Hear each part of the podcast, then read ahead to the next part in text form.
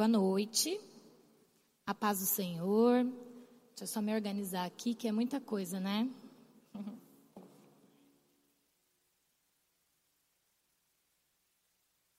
Bom, é, como a Dalila já falou, eu não sou a Tayana, como vocês podem ver. Meu nome é Isis. É, e claro, espero, a, apesar da responsabilidade né, que é, porque substituir a Tayana é algo muito grande, é uma responsabilidade muito grande. Ela foi minha professora no Rema. Eu tive aula de caráter de Deus com ela. Foi muito bom, foi maravilhoso, porque eu tinha alguns ensinamentos errados e quando ela veio e ela trouxe o ensinamento correto sobre o caráter de Deus, mudou muita coisa em mim, principalmente o meu relacionamento com Deus. Porque eu tinha o ensinamento errado. E quando o ensinamento ficou certo, quando ajustou, eu pude ter um relacionamento diferente com meu pai, porque eu tinha aprendido errado. E a escola do Rema, é, ela traz justamente isso. Ele traz um ensinamento da palavra, e é um ensinamento correto.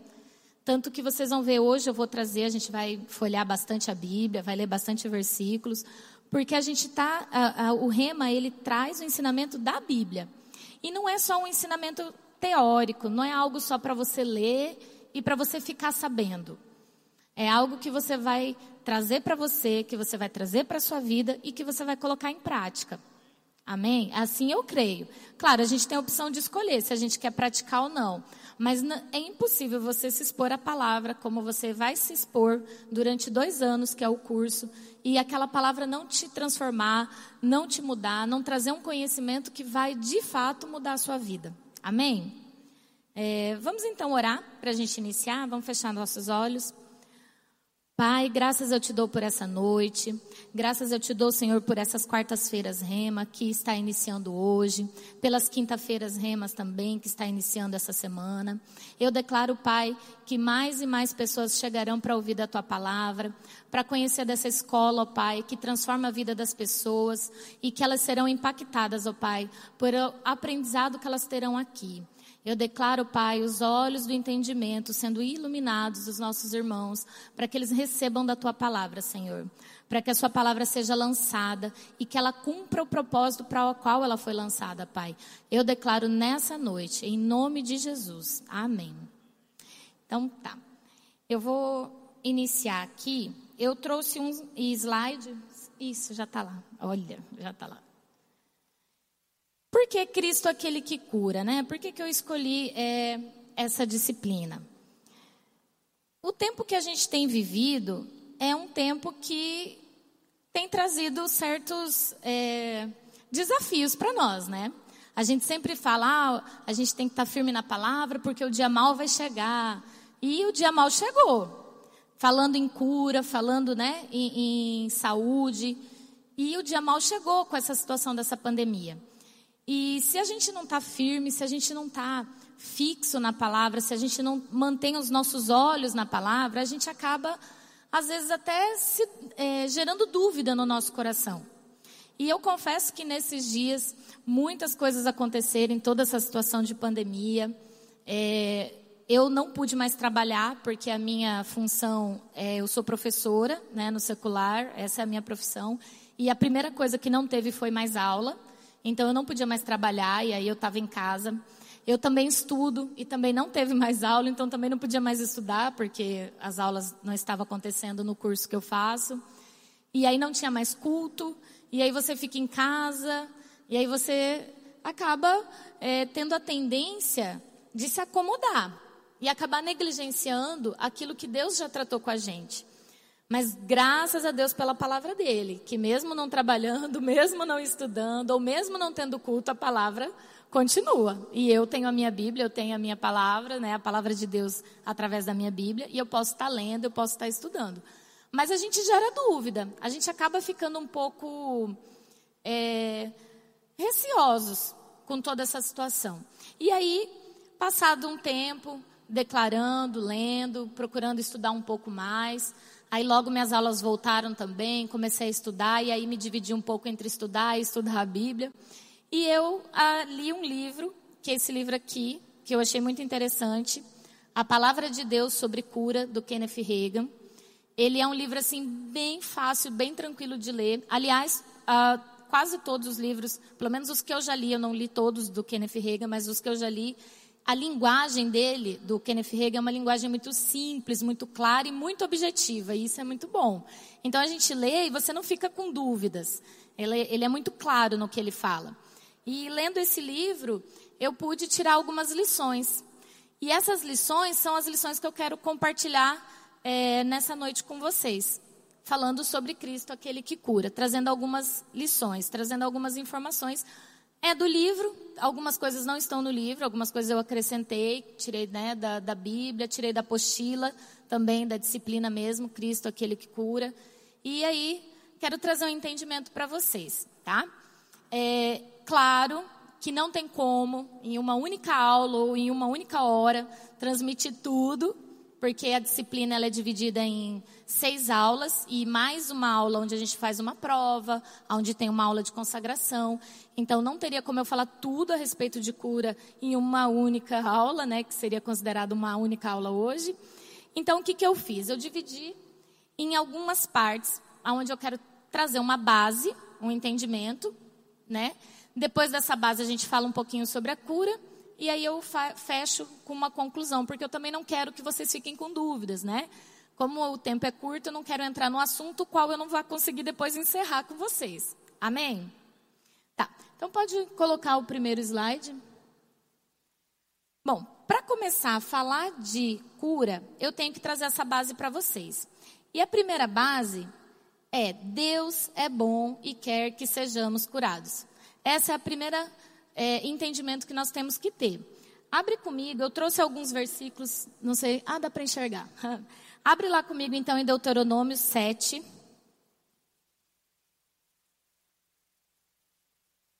Deuteronômio 7, a partir do versículo 13.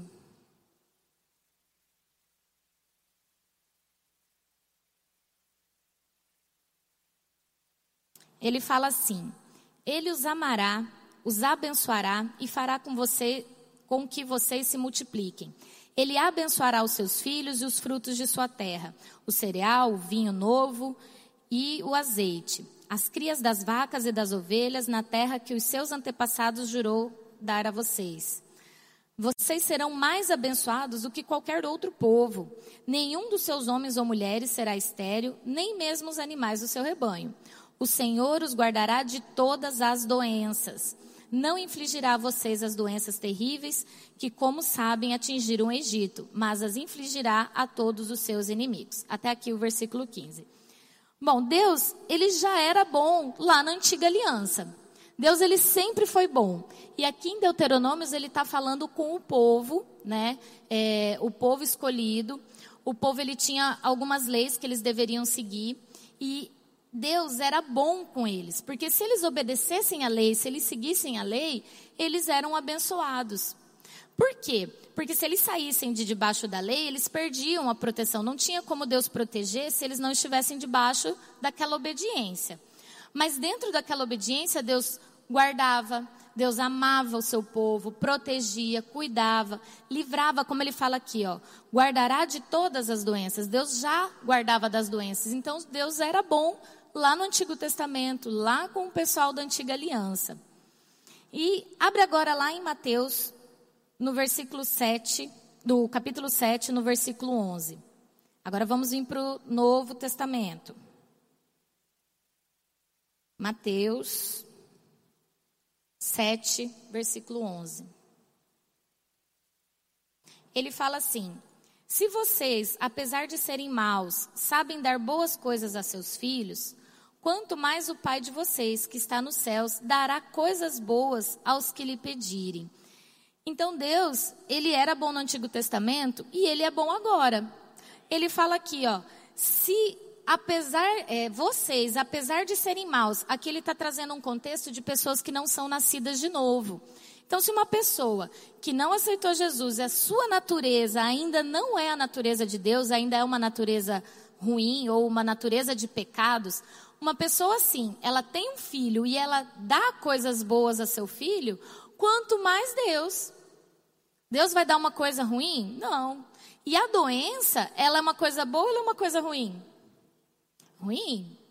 Eu não conheço ninguém que goste de ficar doente, a não ser quando a gente é criança e a gente quer matar a aula, né? É só quando a gente é criança e sabe que é o dia da prova, ou esqueceu de fazer aquela tarefa, geralmente por algum erro, aí a criança gosta de inventar uma doença. Ai, tá doendo, ai, não tô bem hoje, para não ir na escola. Mas só porque é criança. Porque quando cresce, a gente sabe que ficar doente não é legal, não é uma coisa boa. Né? A gente não consegue trabalhar, a gente não. Fora a dor e toda a situação, né? Então, Deus. É aqui está trazendo para nós no Evangelho de Mateus que se até as pessoas que não aceitaram Jesus dão coisas boas, quanto mais Deus. Então a gente tem que entender que Deus é bom. E se Ele é bom, Ele vai te dar coisas boas.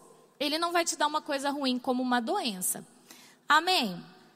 Vamos lá agora para Tiago, no capítulo 1, no verso, no versículo 17. Tiago, capítulo 1, versículo 17. Deixa eu abrir aqui na outra versão.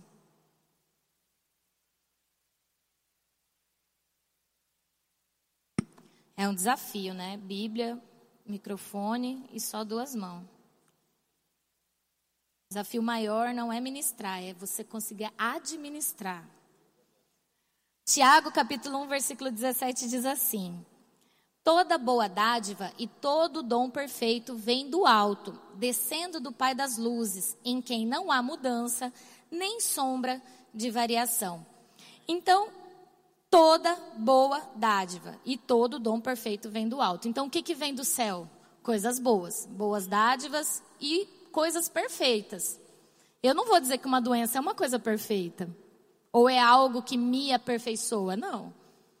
Então, não vem do céu. E descendo do Pai das luzes, ou seja, Deus em quem não há mudança e nem sombra de variação. Se Deus já abençoava, já amava e tirava a doença do povo no Antigo Testamento, continua agora, porque ele não muda. Ele não muda e nem pode ficar variando. Como assim variando? Ah, hoje eu vou tirar só um pouquinho. Ah, fulano foi legal, vou tirar a doença dele. Não, fulano não foi legal, vou deixar. Não existe isso com Deus, essa variação. Um pode, outro não pode, ou hoje eu faço, amanhã eu não faço mais. Ele não muda, ele é o mesmo. Então, no Antigo e no Novo Testamento, coisas boas, a boa dádiva vem de Deus, vem do alto. E o nosso Pai é um Pai bom. Deus é bom e Ele não quer que você fique doente. Então, essa é a primeira coisa que nós temos que ter em mente. Essa é a primeira coisa que nós temos que é, guardar. Se na antiga aliança já era assim, muito mais agora na nova aliança.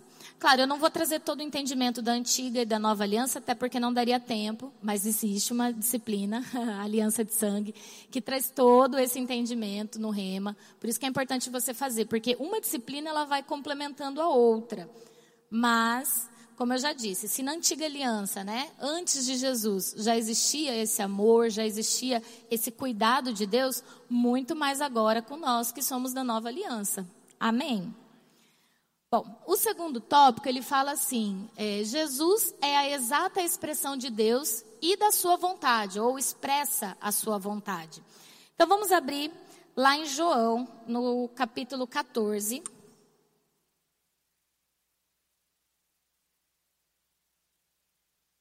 João, no capítulo 14, a partir do versículo 8.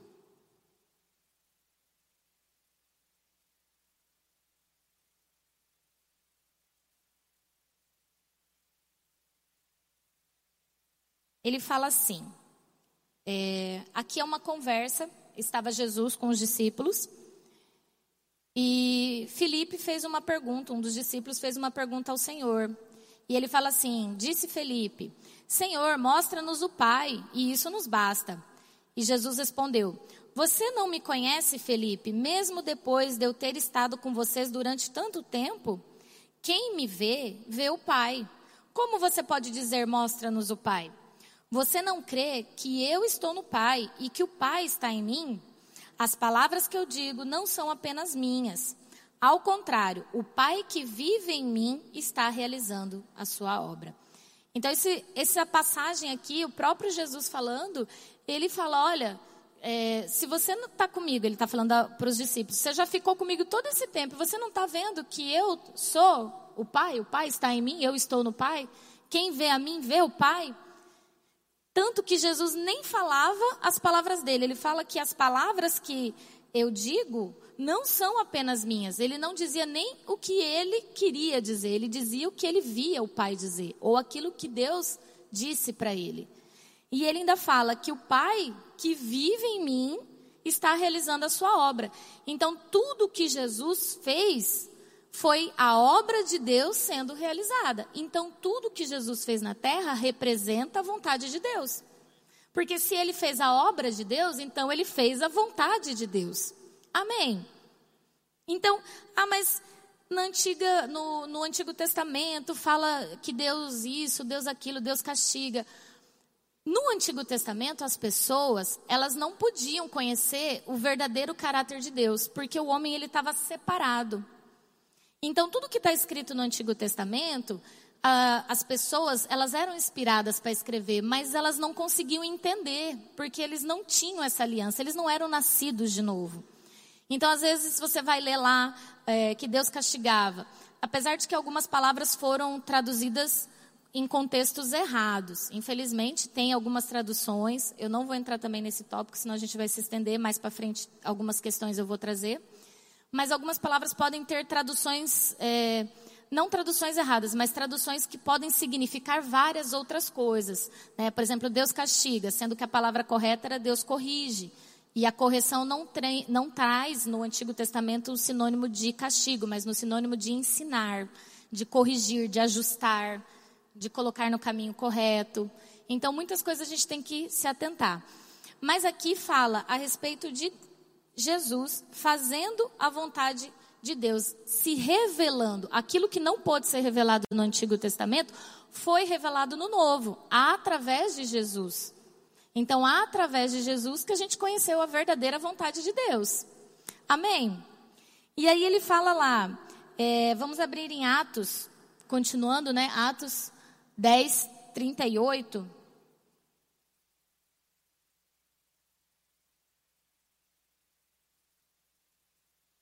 Que ele diz assim, ó: Como Deus ungiu a Jesus de Nazaré com o Espírito Santo e poder, e como ele andou por toda parte fazendo o bem e curando todos os oprimidos do diabo, porque Deus estava com ele. Então, a vontade de, de Deus a obra de Deus que ele realizou em Jesus foi essa. Ele andou pela terra fazendo o quê? Fazendo o bem, porque Deus é bom, então se ele andou pela terra, ele tinha que fazer o bem, e curando a todos os oprimidos pelo diabo, porque Deus era com ele. Então ele fez o bem e curou os oprimidos pelo diabo. Curou as pessoas que estavam doentes e que eram também oprimidas pelo diabo. Amém. Então aqui a gente já viu ah, que Deus é bom, Ele quer que nós sejamos curados e que Jesus expressou isso através da sua vida.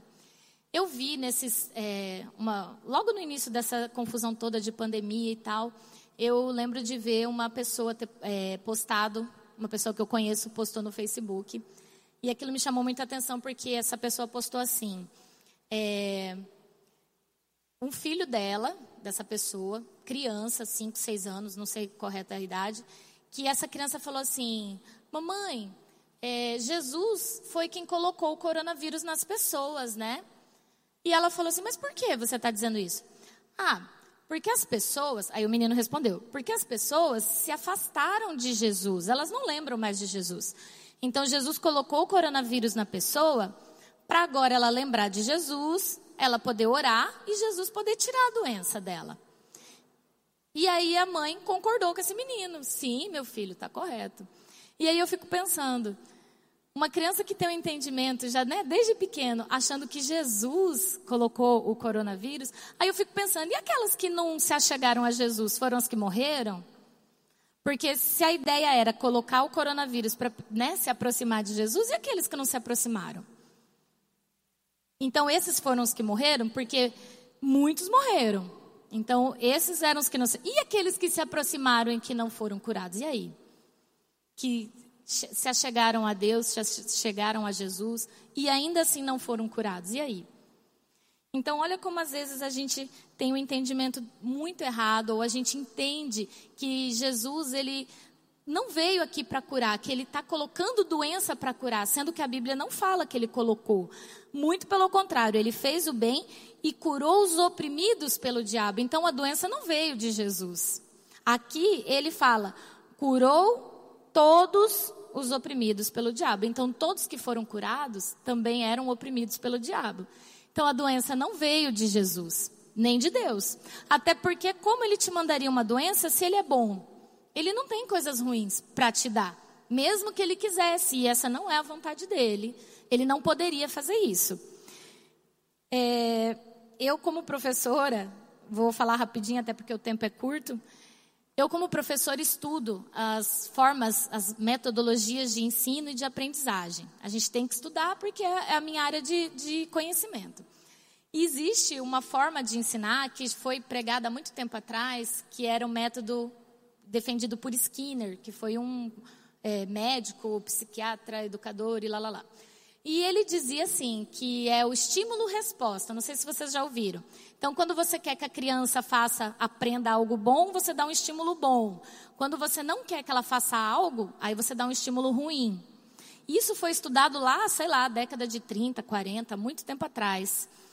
E já se comprovou cientificamente que esse método não é a melhor forma de ensinar. Não é a melhor forma. Por quê? Porque você treina a criança num comportamento e ela aprende. Só que não quer dizer que ela aprendeu, ela só foi treinada no comportamento. Por exemplo, é, você quer que seu filho estude e ele não gosta de estudar.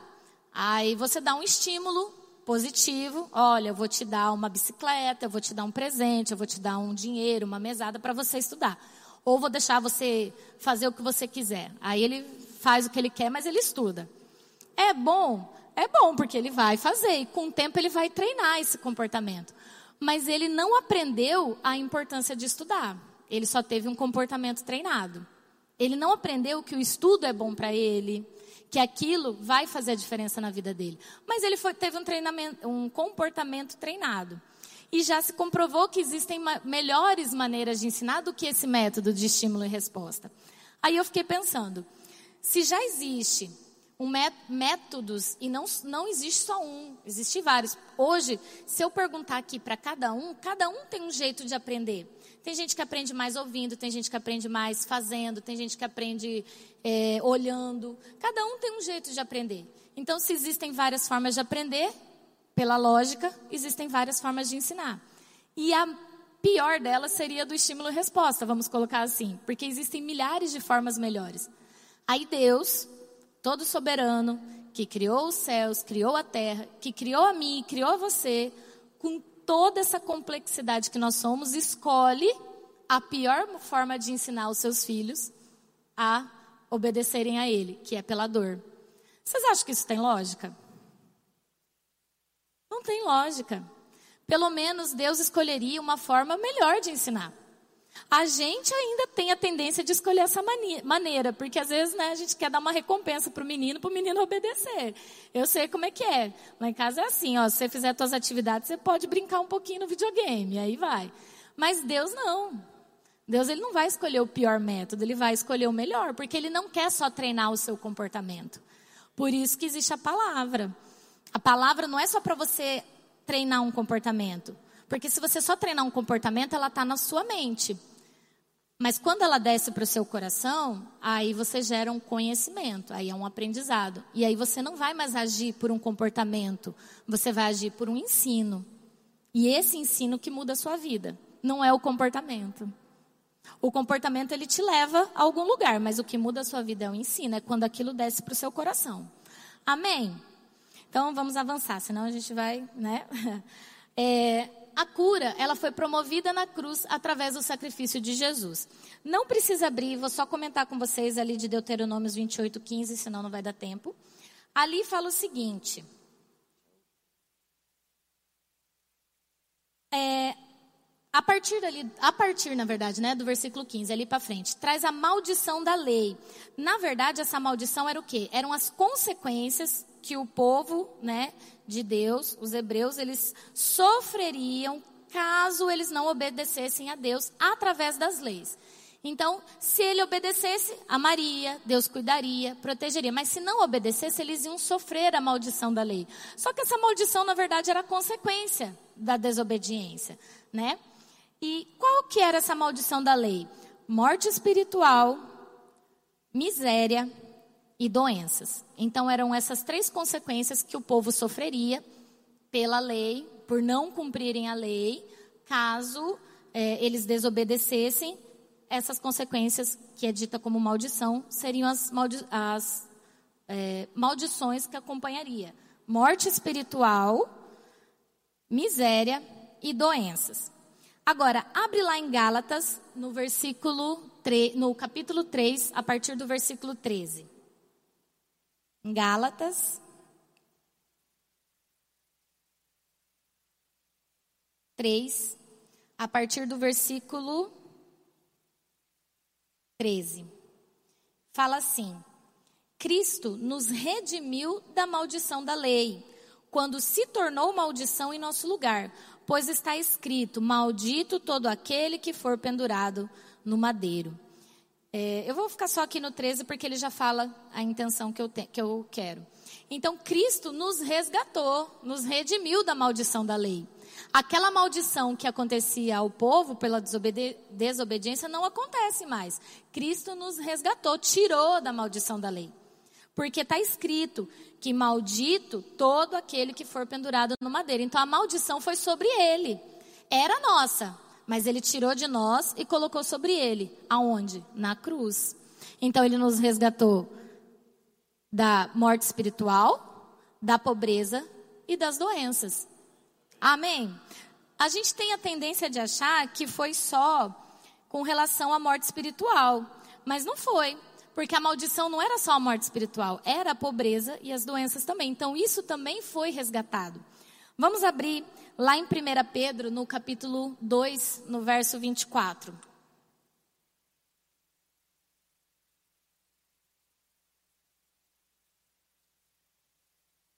Fala assim: Ele mesmo levou em seu corpo os nossos pecados, sobre o madeiro, a fim de que morrêssemos para os pecados e vivêssemos para a justiça. Então aqui ele está falando da salvação, né? Ele levou os pecados no madeiro para que morrêssemos para o pecado e vivêssemos para a justiça. Por suas feridas vocês foram curados, pois vocês eram como ovelhas desgarradas, mas agora se converteram ao pastor e bispo de suas almas. Então aqui ele fala, olha, ele levou os nossos pecados sobre o madeiro mas também, e isso nos trouxe a salvação, mas também pelas suas feridas nós fomos sarados. É, aqui também tem mais um texto, está lá em Isaías 53, do, do, a partir do verso 4, e em Mateus 8, a partir do verso 16. Então, Isaías 53, a partir do, do, verso 4, Mateus 8, a partir do verso 16. Eu não vou ler porque não vai dar tempo, mas todos eles falam a mesma coisa sobre é, Cristo ter nos resgatado do da, dado a salvação, mas também nos salvo é, não só a salvação, mas a cura através da cruz. Aqui sabe o que eu acho interessante nesse versículo? Que ele fala assim: por suas feridas. Tem traduções que falam assim: pelas suas chagas fostes curados ou fostes sarados. Chagas, eu achava antes, né, antes de ter o um entendimento, antes de ler e pesquisar, eu achava que feridas, chagas eram as feridas que eram feitas pela crucificação. Porque quando ele foi crucificado, ele teve os, os cravos, né, na mão, nos pés. E eu achava que era isso. Mas não. Feridas, as chagas, as feridas, foram aquelas feridas que foram feitas em Jesus quando ele levou aqueles é, açoites porque ele levou, era 40 menos 1, né, na época que falava, porque se ele levasse 40 açoites, ele morreria. Então eles davam 39, que era 40 menos 1, para quase morrer, mas não morrer, porque ele ainda ia para a cruz. Então cada açoite daquele era um, um, um chicote, não sei se é esse o nome correto, mas ele tinha na ponta pedras, pedacinhos de pedra, de madeira. Então, quando ele batia, além do chicote abrir um, um corte, ele grudava e trazia um pedaço de carne junto. Mas então vocês imaginam a dor que foi. E foi por essas dores, quando Cristo sofria essa dor, e que ele tirou a nossa dor e trouxe para ele. Foi quando ele sentia aquela dor horrível no corpo dele, ele também carregava as nossas dores e as nossas enfermidades. E sabe, às vezes a gente tem a tendência de achar que é, que é humildade da nossa parte falar assim: ah, não, mas Cristo me salvou, mas curar, não, não, curar não, curar é se Deus quiser. A gente acha que a gente está sendo humilde em não pedir a cura ou não querer ser curado. Mas não. Na verdade, quando a gente nega a cura, a gente está negando um presente. A gente está negando algo que Cristo fez na cruz. Ele sofreu por isso. As feridas abertas no corpo dele foi para tirar as nossas dores e as nossas enfermidades. Então, quando eu, eu falo que eu não sou curada, ou que eu não sei se essa é a vontade de Deus para mim, eu estou negando o que Jesus fez na cruz. Eu estou negando esse sofrimento que ele teve para me curar. Não é humildade. Amém? Então, é, a gente não deve achar que não. Foi, foi sim. Quando ele sofreu, ele tirou as nossas dores. E não foi só na cruz. Aqui ele é bem específico. Foi durante as feridas. Amém? Agora vamos lá para Efésios, no capítulo 2, no versículo 8.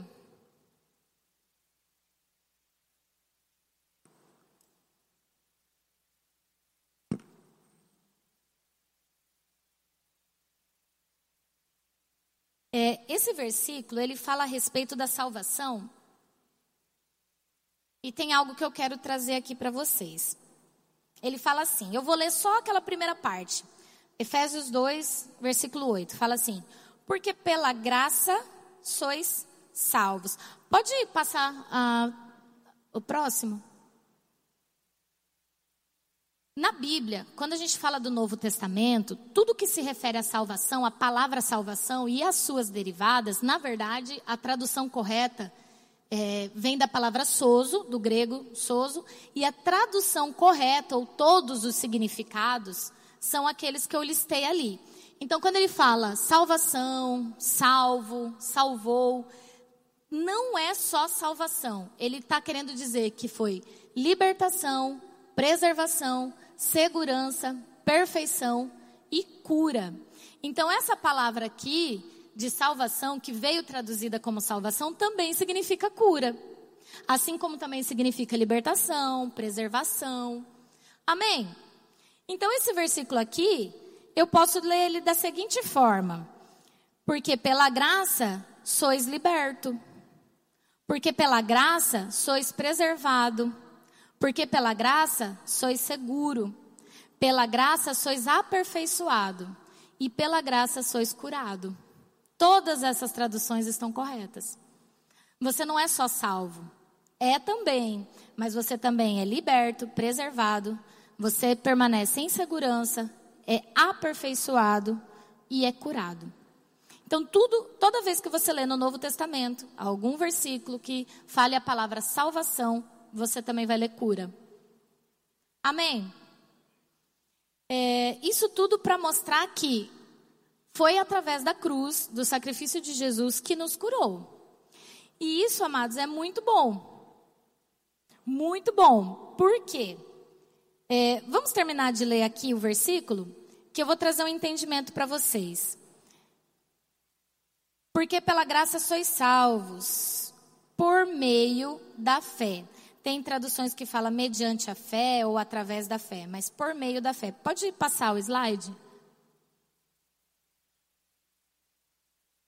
Bom, por meio da fé, Efésios 2:8.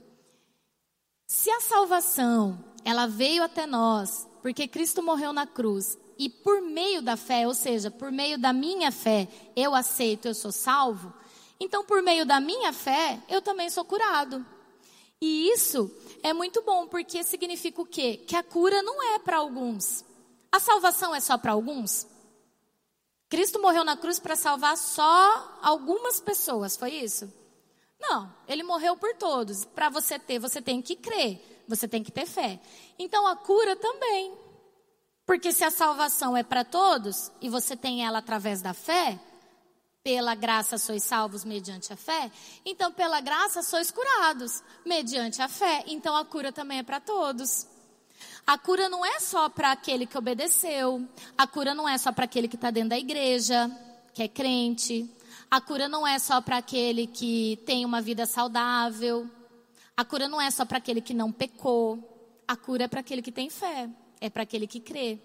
E isso traz, é, tira aquela questão de, ah, então Jesus colocou a doença e quem orava.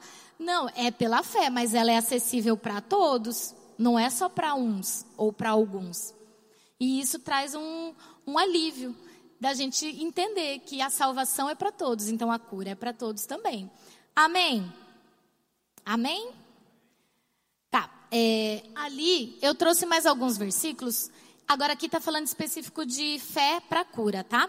Então, Mateus 8,3, seja feito conforme a tua fé, é, traz a, a história do centurião que chega para Jesus, estava com um funcionário, né, doente, e aí ele fala, Jesus quer ir lá curar, mas ele fala, não, não, não precisa ir, manda uma palavra que só com a tua palavra ele vai ser curado. E aí Jesus fala, então, seja feito conforme a tua fé. Então, conforme a fé, houve cura. Aí em Mateus 15, 28, ó mulher, grande é a tua fé, faça como queres. Aqui é a história daquela mulher que pede para Jesus curar a filha dela, que a filha dela estava doente, mas ela não era do grupo dos judeus. E aí Jesus fala: não, a, a cura é o alimento dos, dos filhos. E aí ela fala: é, mas até os cachorrinhos comem das migalhas que caem da mesa dos filhos. E aí Jesus fala: ó mulher grande é a tua fé. Então, seja feito como você quer, ou seja feito como queres. Então, pela fé, aquela mulher que nem fazia parte do povo judeu, que não era do grupo, a, conquistou a cura pela fé. Então, aqui mostra também que não é para alguns, é para todos. Basta ter fé. É, Mateus 17, 20. Se tiverdes fé como um grão de mostarda, aqui é Jesus repreendendo os discípulos, porque foi levado um menino para ele que era endemoniado e sofria de algumas doenças, e os discípulos não conseguiram expulsar aquele demônio. E aí Jesus repreende e fala que ele não foi expulso porque eles não tinham fé suficiente. Porque se eles tivessem fé como um grão de mostarda, eles iam falar para o monte: sai daqui e vai para lá, e o monte ia obedecer. Então aqui é Jesus falando: ó, se você tiver fé vai acontecer. E por último, Marcos 5:34, filha, tua fé te salvou. Esse versículo fala da mulher do fluxo de sangue, que ela encosta em Jesus e ela é curada instantaneamente. E aí Jesus fala, né, de mim saiu o poder, toda a história. E aí no final, quando ele a mulher vai embora, ele fala: "Filha, foi a tua fé que te salvou. Você foi curada porque você teve fé." Amém. Pode passar o slide. E como que eu posso receber a cura? Nesse livro que eu mostrei para vocês, ele traz duas correntes, tá? Duas correntes ou duas formas de receber a cura. Claro que existem várias formas, não vou entrar em todas aqui, não teria tempo, mas dentro dessas duas correntes é, que Kenneth Reagan traz nesse livro, é bem interessante porque ele fala assim: abre comigo em Tiago, no capítulo 5, no verso 14 do, é, do verso 14 até o 16. Nós vamos ver aqui, através da oração. Seria a primeira corrente ou a primeira forma de receber a cura. Tiago, capítulo 5, verso 14. Ele fala assim: Entre vocês há alguém que está doente? Que ele mande chamar os presbíteros da igreja para que estes orem sobre ele e o unjam com óleo em nome do Senhor. A oração feita com fé curará o doente. O Senhor o levantará. E se houver cometido pecados, ele será perdoado. Portanto, confessem os seus pecados uns aos outros e orem uns pelos outros para serem curados. A oração de um justo é poderosa e eficaz. Então, aqui ele está falando sobre a oração da fé. Então, como que nós podemos ter cura? Uma das formas é através da oração, da oração com fé. Por que com fé? Porque a gente acabou de, de ver que é a fé que a gente vai manifestar a cura. É através da fé que a cura é manifesta. Então aqui ele fala que nós devemos orar uns pelos outros.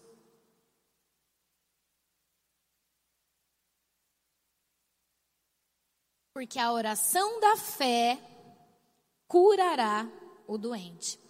Então, a oração da fé ela vai curar o doente. Então, nós devemos orar um pelos outros. Ah, mas e se eu estiver em casa doente e eu não tenho ninguém para vir orar por mim? Ore você por você mesmo. É a oração da fé que cura, não é o irmão. Aqui não fala que o irmão vai curar o outro. A oração da fé que vai curar.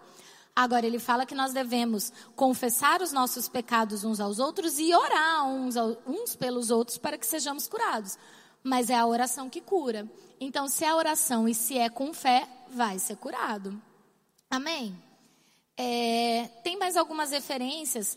Eu acho que eu coloquei ali, Marcos 11, 23 e 24. Lá, eu não vou também citar, até pelo tempo, mas lá fala também que a oração é tudo é possível se eu orar com fé. Se eu pedir todas as coisas que eu pedi com fé, eu seria atendido. Então, falando novamente que o que vai trazer a cura é a oração da fé, ou é a oração que ela é feita com fé. Amém? Agora, o que é uma oração feita com fé?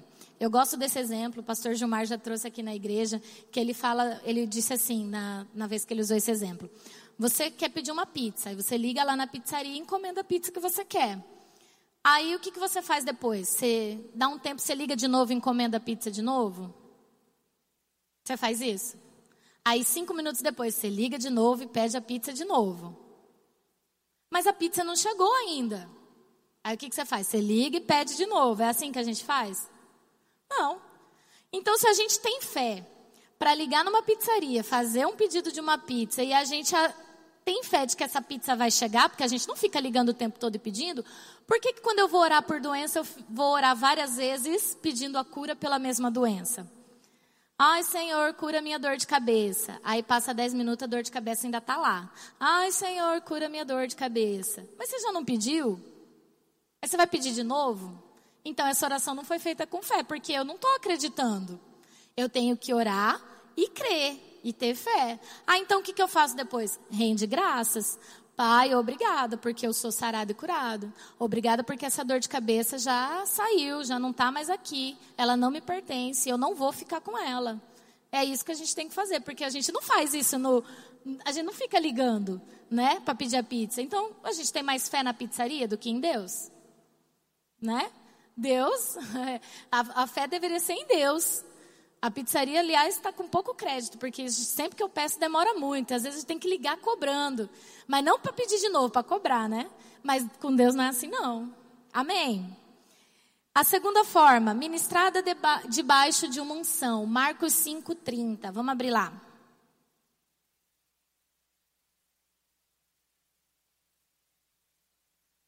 Marcos, capítulo 5, o versículo 30 fala assim: é,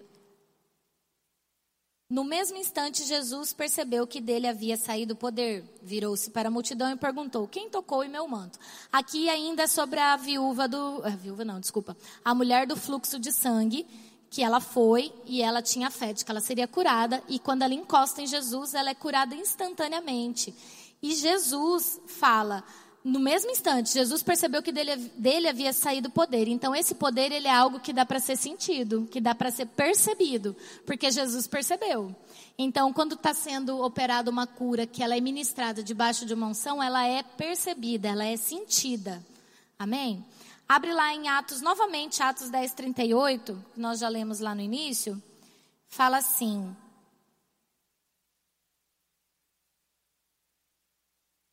como Deus ungiu Jesus de Nazaré com o Espírito Santo e poder, e como ele andou por toda parte fazendo bem e curando todos os oprimidos pelo diabo, porque Deus estava com ele. Então, essa forma de operar, é, ministrando debaixo de uma unção, era a forma que Jesus curava. Ele só curava dessa forma, ele não orava, porque ele era ungido com o Espírito Santo e com poder para curar. Então, ele encostava, ele tocava ou ele dava ordem e a cura era instantânea, era naquele momento era recebido. Aí você vai falar assim para mim: "Ah, mas era Jesus, né? Jesus, Jesus, ungido, né?" Agora, abre lá em João 14, verso 12. João capítulo 14, verso 12. Digo, é Jesus falando, tá? Digo a verdade: aquele que crê em mim fará também as obras que tenho realizado. Fará coisas ainda maiores do que estas, porque eu estou indo para o Pai. Então não era só Jesus, nós também podemos fazer isso. Porque as obras que Jesus fez, nós também podemos fazer. Até porque nós também somos ungidos e nós também somos revestidos de poder através do Espírito Santo. Então, a forma como Jesus curava também é disponível hoje para nós. De você é, é, manifestar a cura de alguém através da imposição de mãos, através dessa unção, debaixo dessa unção. Amém? Por que, que existem essas formas? Existem outras, tá? Eu não vou entrar, como eu disse, no rema, né? Tem toda uma explicação, tem todo um aprofundamento desse tema. Mas por que, que existem essas formas diferentes? Porque nem todo mundo tem o mesmo nível de fé. Lembra que a gente falou da fé? Você precisa ter fé para receber a cura? Nem todo mundo tem o mesmo nível de fé. Às vezes a pessoa é nova convertida, ainda não teve o ensinamento da palavra, ainda não teve o entendimento né, da palavra, não teve a revelação da cura ainda, a fé ainda é uma fé nova, é uma fé ainda um pouco frágil. Então, quando a, alguém que está no nível maior, um pastor, um pregador, um evangelista, e essa pessoa ela opera nos dons de cura, ela vai curar através dessa ministração dessa unção, porque a fé maior é de quem está colocando e não de quem está recebendo. Embora é, não isenta a pessoa da fé, porque ela tem que crer que ela vai receber, senão ela não vai receber. Mas ela não precisa ter um entendimento ou uma fé muito avançada para ela receber, porque a fé maior é de quem está impondo. Amém? Diferente da oração. A oração da fé não, aí depende é da sua fé. Se, você tem fé, se a sua fé, é, você põe a fé de que você vai ser curada, você vai. Amém? Kenneth Hagin ele fala assim, ó, é a sua fé que coloca em ação o poder de cura de Deus que será transmitido a ela. Então, nesse livro que eu falei para vocês, ele fala que mesmo nessa segunda opção, aonde é transmitido pela unção, ainda assim você não está isento de ter fé. Não te isenta da responsabilidade de crer que você vai ser curado. Amém? É, continuando. Pode passar o próximo slide. Se é da vontade de Deus a cura, então por que, que não dá certo em alguns casos? Então, agora vou falar rapidamente aqui. Trazer algumas situações. Porque se é da vontade de Deus, por que, que não está acontecendo? Bom, existem algumas barreiras ou algumas coisas que impedem a manifestação da cura. Por exemplo, falta de conhecimento da palavra de Deus sobre a cura. Então, a falta de conhecimento impede a cura. Porque você pode ter tido o um ensino errado, como eu comentei. Você pode crer que Deus não quer te curar. Você pode ter sido ensinado errado. Eu tenho. É, é, quando eu me converti, eu me converti numa igreja em que tinha um ensinamento que eu aprendi e que não condizia com a palavra. Pelo menos depois, quando eu comecei a estudar mais e quando eu fiz o remo, eu percebi que era um ensinamento errado. E nessa igreja eu tinha um pastor, eu já contei esse testemunho no dia que eu fiz a, é, a minha. É, na formatura do Rema, né, a gente tem que ministrar. Na minha ministração eu já contei esse testemunho. E eu sempre conto ele porque ele é muito assim, foi algo assim que, que traz né, muita lembrança, me traz a memória. Esse pastor, ele era um pastor que foi recém-formado é, e ele chegou na igreja a qual eu fazia parte. E era uma igreja, assim, que tinha muitos adultos e poucos jovens, poucos adolescentes. E naquela época eu estava entrando para a adolescência, 11 anos, 12 anos mais ou menos. E ele era muito jovem, então ele era animado, e ele começou a trabalhar com os, com os adolescentes, e aí juntou aquele grupo. E era muito bom, porque ele era animado, e ele tinha, fazia programações pra gente. A gente fazia acampamento, fazia serenata, sabe? Era três horas da manhã, a gente estava andando na rua com violão, cantando na casa dos outros, incomodando os vizinhos. Mas era bom. E a gente estava aprendendo da palavra, porque ele ministrava pra gente. Quando a gente, a gente precisava ser corrigido, e a gente precisava, porque era adolescente, né? Imagina. Ele corrigia com muito amor, com muito cuidado, ele trazia para perto. Só que o que, que aconteceu? Como ele também era muito jovem, e eu acredito que ele não teve um, um, uma boa instrução, ou não teve um, alguém que estivesse acima dele que pudesse orientar ele, ele teve alguns problemas na igreja. E aquilo foi gerando um, um, um descontentamento. E chegou um momento que ele saiu do ministério, ele deixou de ser pastor. E voltou a trabalhar no secular com o que ele fazia. Ele era casado, tinha dois filhos, e ele voltou a trabalhar para sustentar sua família. Anos depois, ele descobriu que ele estava com um câncer. E, e o câncer que ele tinha era um câncer nos ossos. E esse câncer é um câncer muito agressivo. E o dele foi muito agressivo, porque em questão de meses, o câncer já havia tomado o corpo inteiro e ele sentia muitas dores. E ele morreu em consequência desse câncer. Mas ele morreu acreditando que era um castigo de Deus sobre a vida dele. Porque ele foi ensinado que a mão de Deus pesa, que era um castigo. Então ele, ele agradecia, olha como que era, ele agradecia, porque ele falava assim: graças a Deus que o castigo veio só sobre a minha vida, mas não veio sobre a vida da minha esposa e a vida dos meus filhos, porque ele ainda pensava na esposa, ele ainda pensava nos filhos, então ele, ele abraçou aquela culpa. E o que, que o ensinamento errado faz? Ele morreu acreditando que era da parte de Deus. Ensinamento errado. E não era uma pessoa que não tinha o entendimento da palavra, porque ele era pastor. Ele lia a mesma palavra que eu estou lendo hoje com vocês, ele lia. Então, o ensinamento errado, a falta de conhecimento da palavra, não deixa a cura se manifestar. É, duvidar da palavra de Deus, incredulidade. A dúvida aqui é igual da pizza, né? Você ora e você crê que você é curado, mas aí vem um sintoma de novo e você fala, mas será? Aí começa a surgir, aí você começa a ficar incrédulo. Ah, mas será que eu fui curado mesmo? Está doendo ainda. Calma, amados. Tem cura que é instantânea. Geralmente quando é imposição de mãos, quando é aquela segunda opção. Mas quando é a oração da fé, às vezes ela é gradual. Às vezes ela não vai acontecer na hora. Mas ela, a cura já está. Só que ela vai ser manifestada em algum tempo. Provavelmente quando o entendimento chegar para o seu coração. E aí ela vai ser manifesta. Então você não pode duvidar. Orou, crê, não gera incredulidade, não. Não fica duvidando, não fica se questionando. Ah, mas será? Não é será, foi.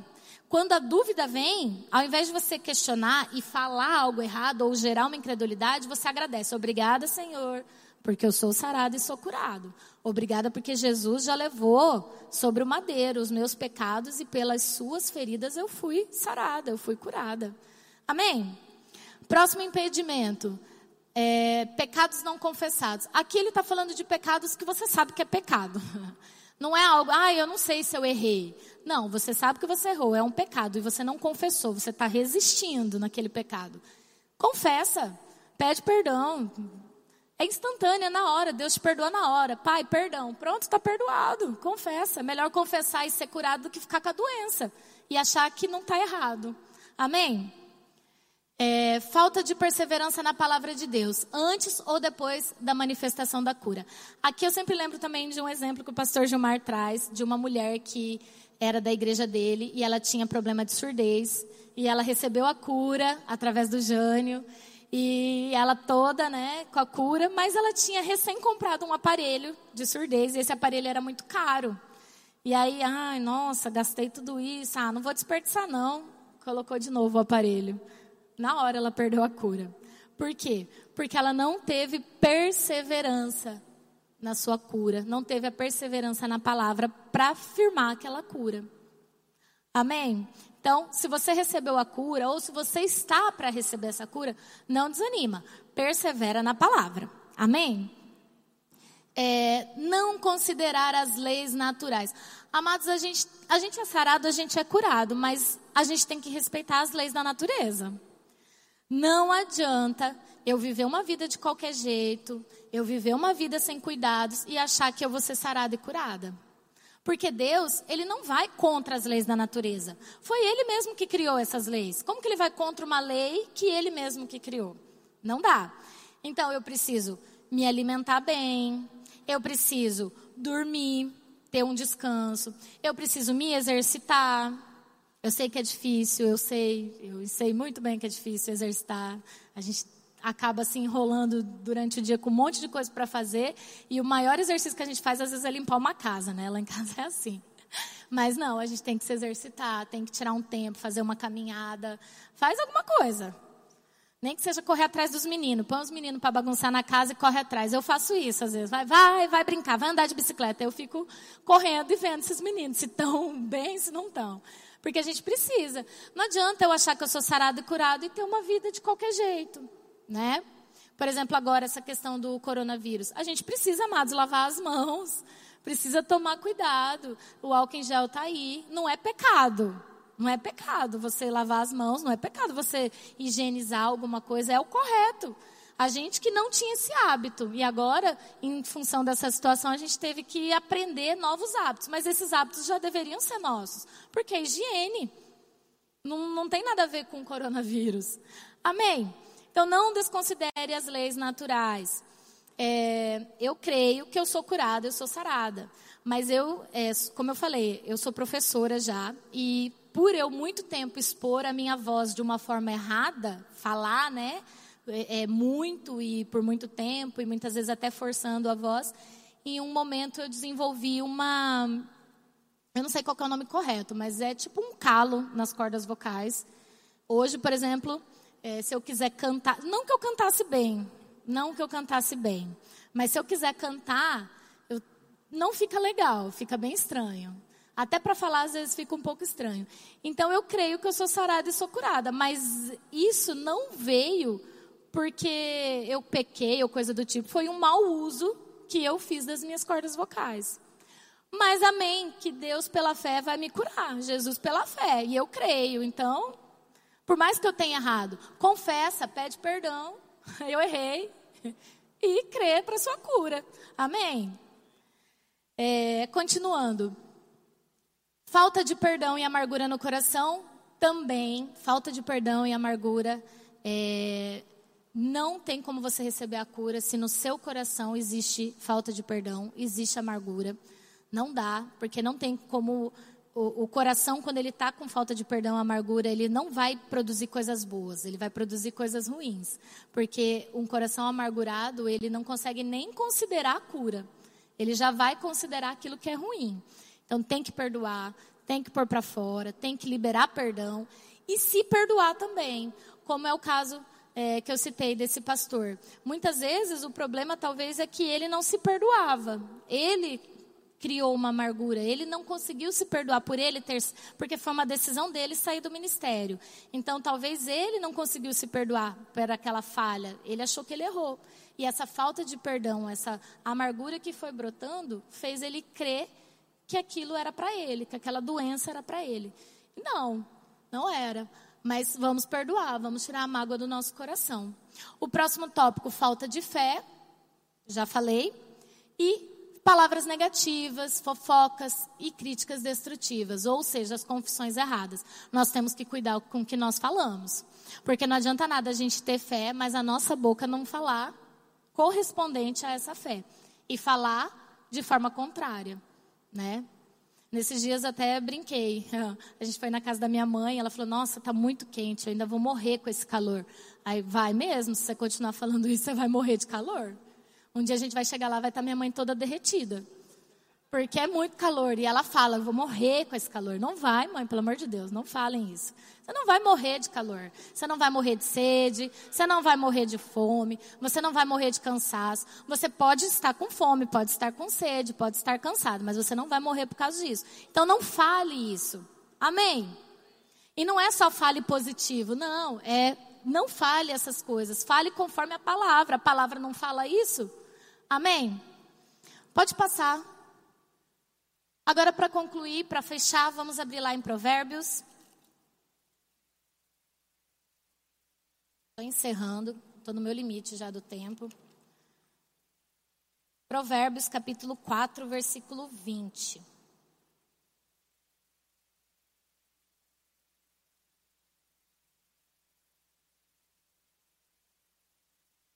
Diz assim, a partir do versículo 20: Meu filho, escute o que digo a você. Preste atenção às minhas palavras.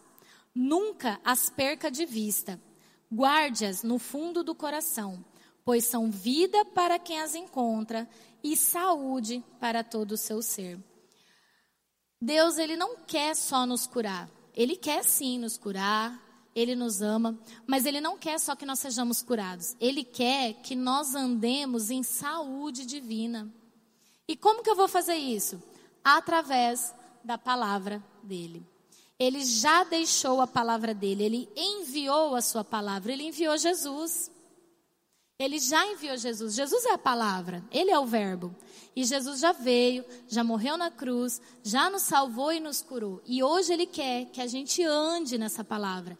Ele quer que essa palavra esteja no nosso coração e na nossa boca, que a gente medite nela, que a gente fale ela. E só assim a gente não vai precisar ser curado, porque a gente já vai andar em saúde. Porque o que Deus quer para nós? Saúde, saúde divina. Ele não quer só te curar, ele quer que você ande em saúde divina. Amém? Então vamos orar para a gente encerrar? Pai, graças eu te dou por esse ensinamento, Senhor. Graças eu te dou por essa palavra. Graças eu te dou, Senhor, porque ela vai entrar no coração dos nossos irmãos e ela vai prosperar no coração. E eu creio que sairão daqui, Pai, confiantes da cura que tem e confiantes da saúde, ó Pai, que está disponível na tua palavra. Eu declaro cada dia mais os irmãos se achegando à tua palavra, trazendo ela para o seu coração. E assim eu declaro essa igreja andando em saúde divina, Pai. Porque através da tua palavra nós somos sarados, nós somos curados e nós andamos em saúde divina. Graças eu te dou por todos os irmãos. Declaro aqueles que estão com sintomas de enfermidade sendo sarados e curados pelo nome de Jesus. E declaro, Pai, em nome de Jesus, esses cultos cheios, lotados de pessoas, pessoas que vão vir, ó Pai, que vão testemunhar da cura que receberam e dos milagres que têm recebido pela tua palavra, Senhor. Em nome de Jesus, nessa noite eu oro. Amém. Amém? Eu convido você a se matricular no Rema, a ter mais conhecimento, a se aprofundar nesse tema, não só nesse, mas em todas as disciplinas que a gente tem, que com certeza vai mudar a sua vida. Amém?